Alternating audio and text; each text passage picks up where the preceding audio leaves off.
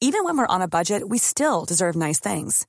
Quince is a place to scoop up stunning high-end goods for 50 to 80% less than similar brands. They have buttery soft cashmere sweaters starting at $50, luxurious Italian leather bags, and so much more. Plus, Quince only works with factories that use safe, ethical, and responsible manufacturing. Get the high-end goods you'll love without the high price tag with Quince. Go to quince.com slash style for free shipping and 365-day returns. Mes chers camarades, bien le bonjour. Ça n'aura échappé à personne, nous sommes en 2021. Et 2021, c'est une année pas comme les autres pour une machine un peu particulière. Une invention tellement associée à l'histoire de la France qu'on a du mal à trouver quelque chose de typiquement français à part peut-être le croissant, la tour Eiffel et la tendance à râler. Cette invention, c'est la guillotine. Ladies and gentlemen.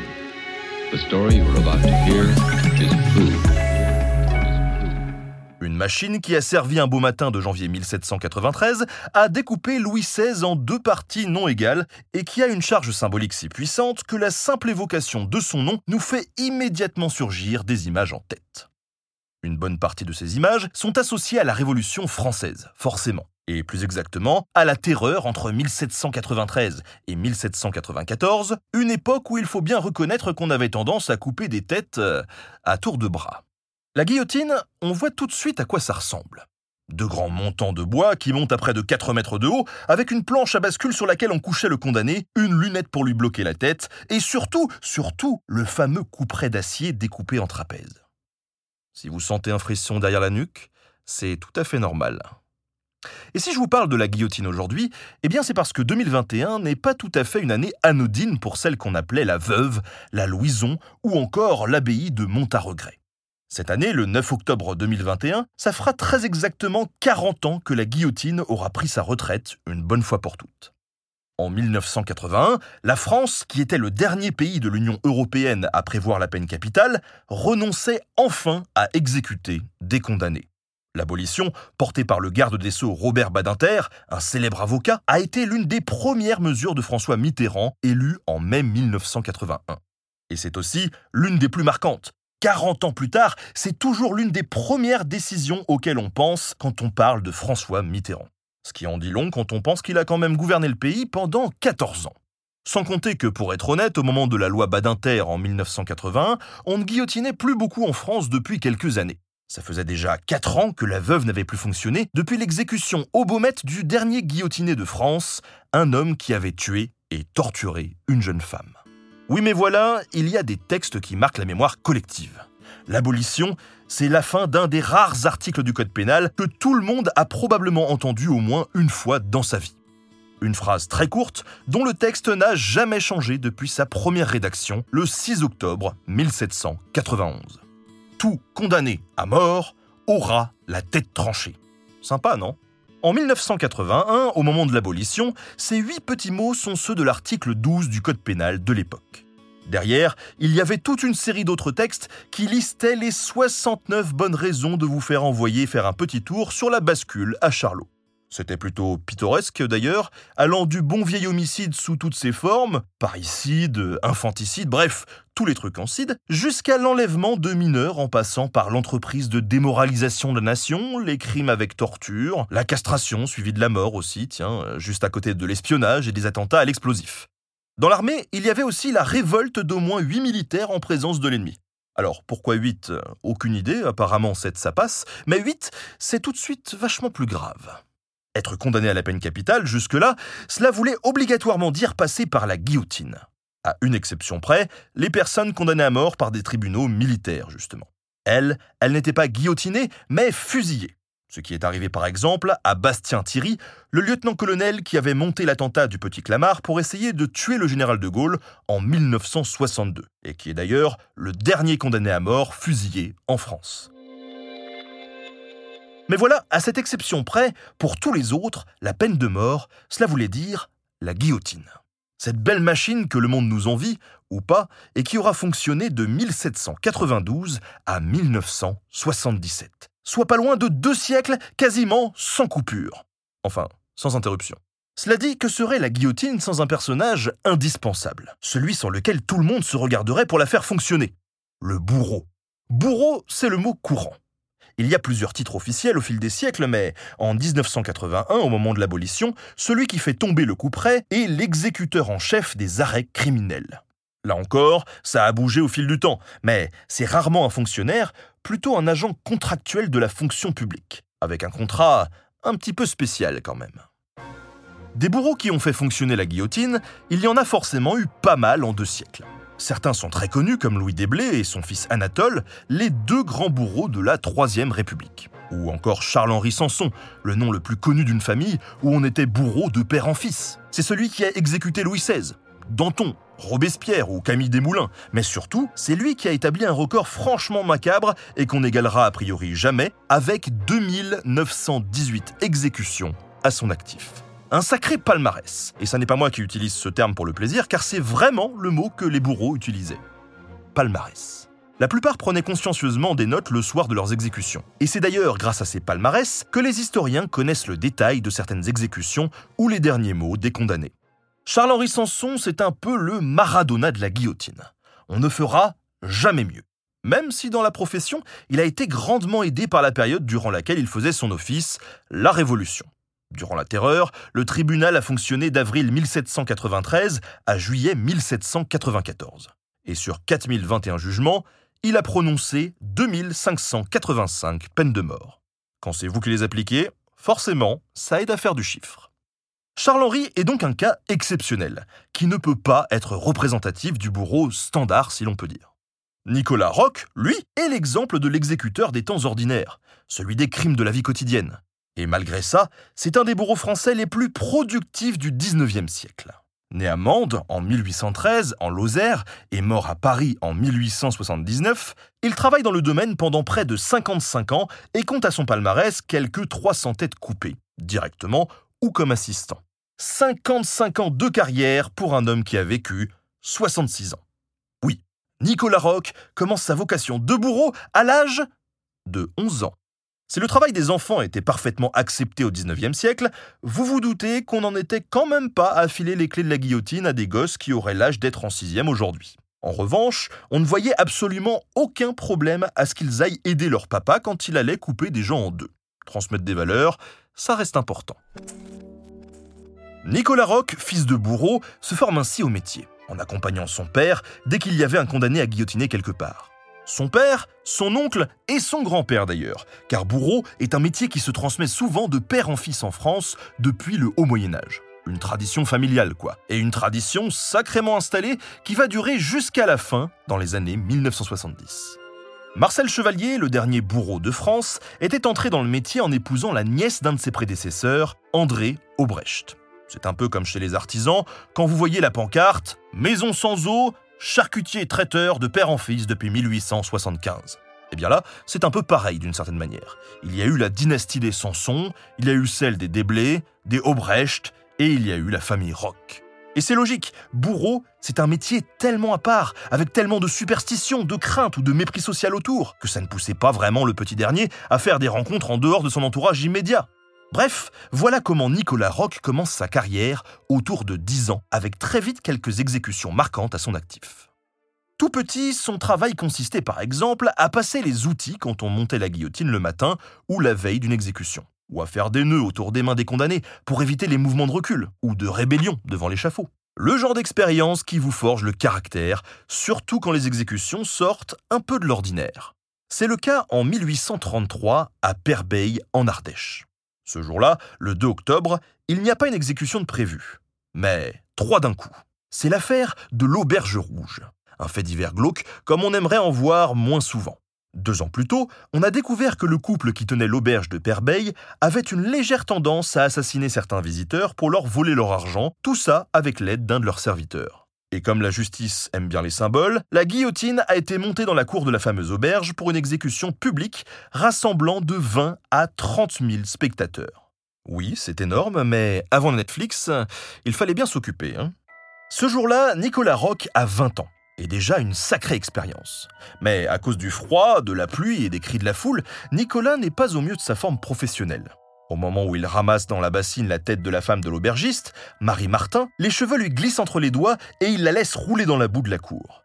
Son père, furieux, lui passera un savon au motif que ce n'est pas comme ça que l'on travaille et qu'il ne fera sûrement pas carrière comme ça.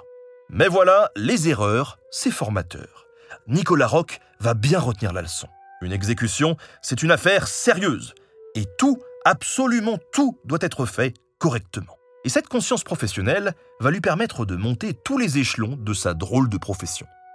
À une époque où beaucoup de bourreaux ont tendance à boire plus que de raison pour oublier qu'ils ne font peut-être pas le métier le plus normal du monde, son sérieux va attirer l'attention. Nicolas Roch, c'est l'assurance d'un boulot bien fait. Carré, propre. Enfin propre, je ne sais pas, mais bien nettoyé après, on va dire. Après tout, un exécuteur, c'est un monsieur dont on attend qu'il applique la loi, toute la loi, et rien que la loi. Et la loi dit une chose que l'article 2 du Code pénal de 1791 résumait en quelques mots. La peine de mort consistera dans la simple privation de la vie sans qu'il puisse jamais être exercé aucune torture envers les condamnés.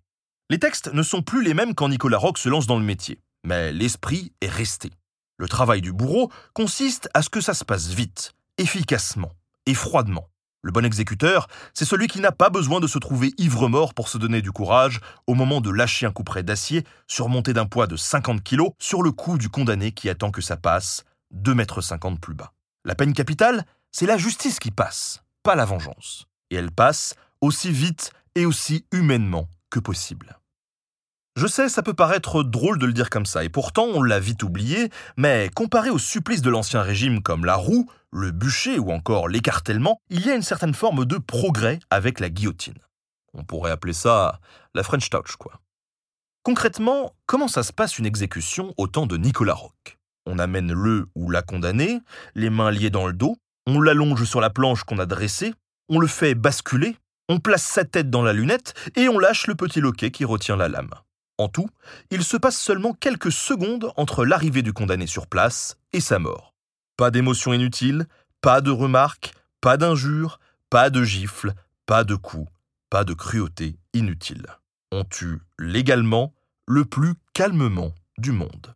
Sauf que tout le monde n'a pas le calme et les nerfs que ça demande, des qualités qui valent à Nicolas Roch une carrière impressionnante. Nicolas Roch, ça n'est pas une assurance vie, certes, mais c'est disons une assurance tout risque. En 1838, à 25 ans, Nicolas Roch prend son premier poste d'exécuteur principal dans le Vaucluse, après des années à avoir travaillé comme adjoint. En 1843, on révoque le bourreau du Jura, un ivrogne de première catégorie, dont il prend la place. Il y reste 10 ans avant de prendre un poste à Amiens en 1853, à 40 ans tout juste. Il y reste 18 ans pour 30 exécutions. Rien que ce parcours d'ailleurs en dit long sur la carrière de bourreau. Quand on imagine la guillotine, on situe toujours un échafaud en plein Paris. Au début de la carrière de Nicolas Roch, ça n'est pas ça du tout. Des guillotines et des bourreaux, il y en a beaucoup répartis sur toutes les cours d'appel du territoire. Une machine par département d'abord, puis une par cour d'appel, celle où un accusé était condamné une bonne fois pour toutes. Et oui, on n'allait quand même pas s'amuser à chaque fois à déménager une seule et unique guillotine dans tout le pays, ça aurait pris des mois. En tout cas, au début du 19e siècle, car petit à petit, les transports s'accélèrent, les voies ferrées se développent, les routes sont de mieux en mieux entretenues, bref, le pays se transforme et il devient de plus en plus facile d'aller relativement vite d'un coin à l'autre de la France, surtout sous Napoléon III. Résultat, quand le Second Empire passe la main et que la Troisième République est proclamée, on décide de centraliser un peu. En novembre 1870, un décret d'Adolphe Crémieux supprime tous les postes de province et crée un corps d'exécuteurs basé à Paris qui se déplace en province à chaque fois qu'il faut procéder aux exécutions décidées par les tribunaux locaux. Forcément, ça n'est plus beaucoup de place et on conserve seulement les meilleurs. Nicolas Roch fait partie du lot, mais pas encore comme l'exécuteur en chef de France métropolitaine, le poste étant occupé par Jean-François Heidenreich. Roch n'est encore qu'adjoint. Ce n'est pas lui qui lève la petite manette qui déclenche la chute du couperet.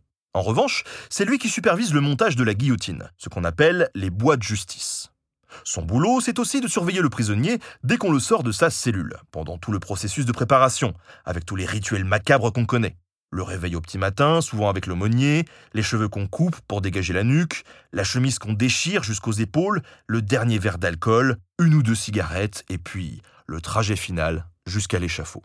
C'est encore Rock qui se place de l'autre côté de la guillotine, celui de la tête. Et c'est encore lui qui agrippe le condamné par les oreilles juste avant que le couperet ne tombe.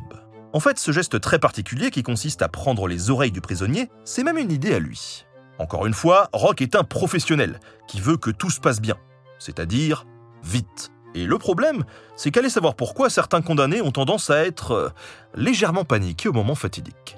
Pour éviter de faire perdre du temps à tout le monde, la demi-lune supérieure de la lunette, celle qui vient immobiliser la tête du futur cadavre, était jusque-là équipée d'une sorte de grappin de ferraille qui immobilisait la nuque pour éviter un réflexe brusque.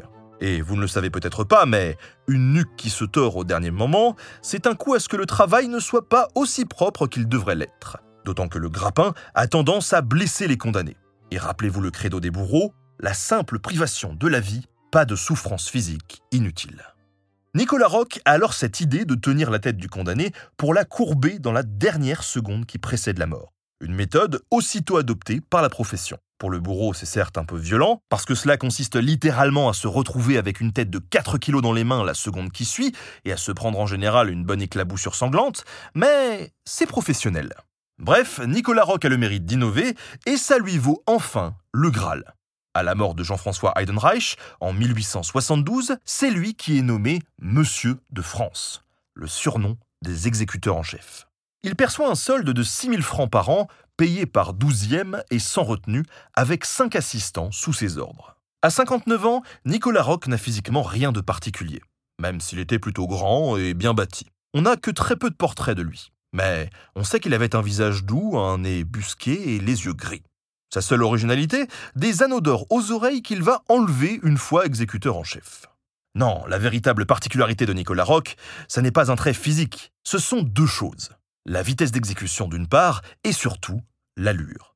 Le cérémonial, le rituel presque mis en place lors de son office, ainsi que l'image qu'on a du bourreau et de ses aides, ces gens qu'on voit habillés tout en noir sur les photos de l'époque, eh bien, c'est de lui que ça date. À chaque exécution, il se présentait en redingote bien taillée, avec un haut forme pour se distinguer de ses aides, habillés eux-mêmes de la même manière, mais avec un chapeau melon. À travers ça, l'idée de Rock est de rappeler que c'est la justice qui passe, avec ce côté austère, sobre, grave et silencieux. C'est finalement un bourreau et des aides habillés comme des croque-morts que l'on nous présente. Pas de brutalité, pas de plaisanterie. Dans un certificat de 1869, le procureur de la Somme a même salué sa manière de faire avec exactitude, célérité et humanité. Et Roch confiera un jour à un journaliste, juste après une exécution, une fois dans mes mains, il ne souffre pas longtemps. C'était sa fierté professionnelle à lui. Et il a eu du boulot, Nicolas Roch. À partir de sa nomination, il coupera en moyenne une tête par mois pendant sept ans, toujours au même endroit juste devant les murs de la prison de la Roquette, dans le 11e arrondissement de Paris. Ce qui est bien pratique d'ailleurs, puisqu'il habite juste à côté, rue de la Folie Regnault. À l'époque, on exécute encore en public, et ça continuera jusqu'en 1939.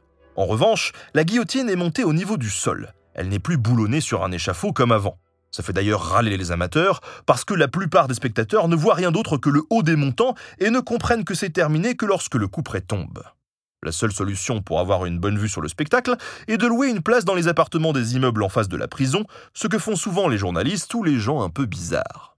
Ce choix de rendre moins visibles et moins spectaculaires les exécutions est fait pour éviter les mouvements de foule, les injures, les jets de pierre, les cris, bref, tout ce qui relève du trouble à l'ordre public. Ce qui vient vite quand on exécute des condamnés particulièrement détestés. Tout doit être fait pour rendre ça le plus fluide possible. Le temps où le transport entre la prison et l'échafaud prenait de longues minutes, voire des heures, est fini. Et c'est toujours ça de gagner pour réduire les souffrances morales du condamné, qui sait qu'il ne lui reste que quelques instants à vivre. En revanche, Nicolas Roch est bien placé pour constater l'effet que ça leur fait quand ils sortent et voient d'un seul coup apparaître la fameuse silhouette de la guillotine et surtout la forme oblique du coup près qui brille dans la lumière étrange du petit jour. Une vision qui, en général, provoque une sorte de fascination terrifiée et soudaine qui peut soit paralyser les condamnés, soit provoquer une dernière révolte qui peut sérieusement compliquer la tâche des bourreaux. Parfois, ça virait même à la farce macabre. En mai 1853, à Chalon-sur-Saône, Nicolas Roch avait participé comme assistant à l'exécution de Claude Montcharmont, un paysan qui avait assassiné trois personnes. Mais Montcharmont était une force de la nature, et l'énergie du désespoir a fait le reste. Il a tellement hurlé, il s'est tellement débattu, et s'étant arc-bouté de tout son corps à chaque marche de l'échafaud, qu'il a fini par épuiser les deux hommes. Ça a duré 35 minutes sans que Nicolas Roch et le bourreau n'arrivent à le faire bouger. Il a fallu finalement le ramener en cellule pour l'exécuter plus tard, dans l'après-midi, après l'avoir ligoté dans tous les sens, cette fois pour le faire tenir tranquille. Dans une interview, Rock dira ceci L'amour-propre de mon confrère a été la cause de tous ces inconvénients. Je voulais lier le condamné à ma manière, qui n'a jamais défaut. Ce que je voulais faire le matin, on me le laissa faire le soir, et tout se termina à ravir. Bref, c'était un cauchemar et une scène qui a marqué d'horreur le public et ses participants, même les plus farouches partisans de la peine de mort. Pour éviter ça, Nicolas Rock fait visser sur le haut de la machine une plaque de bois qui cache le mouton de bois et la lame. Là encore, dans un seul but, rendre la mécanique de l'exécution aussi fluide et rapide que possible, avec l'idée que c'est encore le meilleur moyen de rendre une mise à mort légale aussi humaine que possible. Tout ça, toutes ces innovations, ce quotidien du bourreau, Rock l'a raconté à des proches et à des journalistes. Il a aussi pris des notes, comme d'autres avant lui. Ces documents sont des sources précieuses pour les historiens qui travaillent sur la peine capitale. Et surtout, loin de la froideur des décisions de justice, ils ouvrent une perspective directe sur ces derniers moments de condamnés, leurs derniers mots et leurs dernières pensées ou leurs derniers gestes. C'est morbide, glauque et parfois, il faut bien l'avouer, abominablement drôle dans la catégorie humour noir et macabre. Comme par exemple le 9 avril 1872, où Nicolas Roch passe une sale journée. Le matin même, il a dû chercher le levier qui lâche le coup près pendant plusieurs minutes parce que quelqu'un l'avait déposé quelque part et il ne le retrouvait pas. Tout ça pendant que le condamné du jour devait commencer à trouver le temps long, la tête déjà en position. Parfois, les témoignages sont étonnants d'humanité, comme le 21 avril 1874, quand Philippe Mitron, un meurtrier de 28 ans, tombe dans les bras de Roch juste devant la guillotine et l'embrasse en le remerciant de mettre fin à ses souffrances. Jean-Marie Siméan, un paysan de 68 ans qui se retrouve là après avoir étranglé sa sœur pour une sombre histoire d'héritage, passe devant Roch et l'encourage même en lui disant Allons, du courage, ça sera rien. Quatre ans plus tard, pour son avant-dernière exécution, Nicolas Roch exécute deux hommes à quelques minutes d'intervalle, dont Paul Lébier, un jeune étudiant en médecine qui se contente d'un sobre Au revoir, messieurs.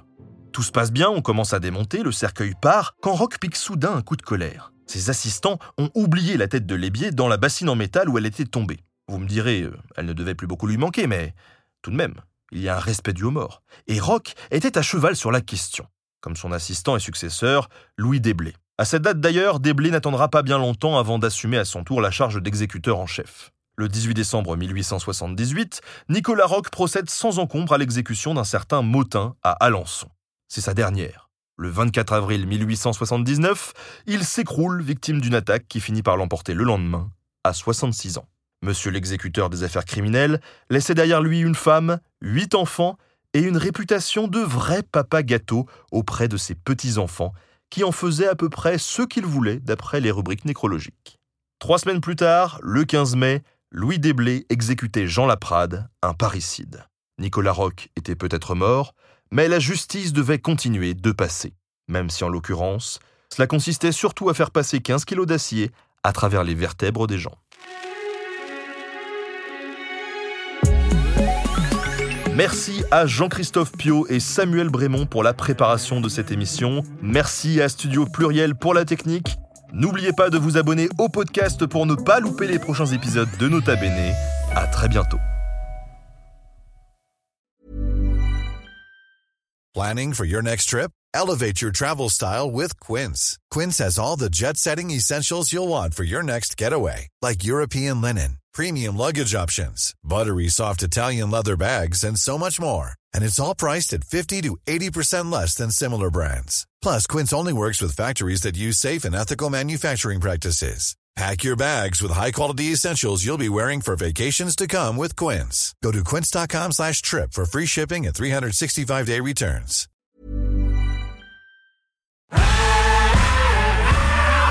Si vous avez aimé ce podcast, vous aimerez aussi mon autre podcast, Callisto, dans lequel je vous raconte des mythes et des légendes.